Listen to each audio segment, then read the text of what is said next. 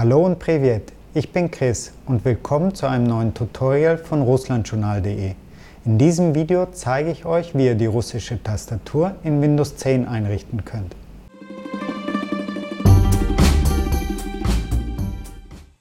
Als erstes öffnen wir die Einstellung. Dazu klicken wir unten links auf den Windows-Button und dann auf Einstellung. In den Einstellungen wählen wir den Menüpunkt Zeit und Sprache und wechseln dann auf den Reiter Region und Sprache. Als nächstes klicken wir auf Sprache hinzufügen. Um Russisch auszuwählen, scrollen wir im Fenster ganz nach rechts bis Russisch erscheint.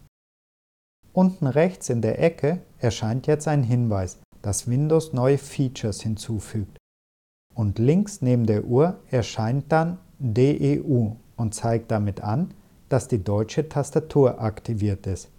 Zum Wechseln der Tastatur kann man entweder die Windows-Taste zusammen mit der Leertaste drücken oder hier neben der Uhr klicken und erhält dann ein Menü zum Auswählen der Eingabemethode.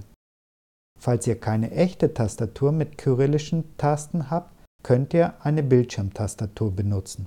Ich zeige euch jetzt zwei unterschiedliche virtuelle Tastaturen von Windows 10.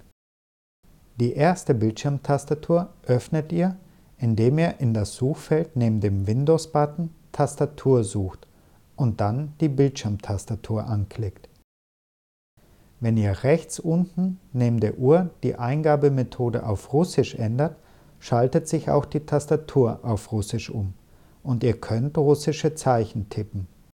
Eine andere Möglichkeit ist, dass ihr rechts auf die Taskleiste klickt und dann Bildschirmtastatur anzeigen aktiviert.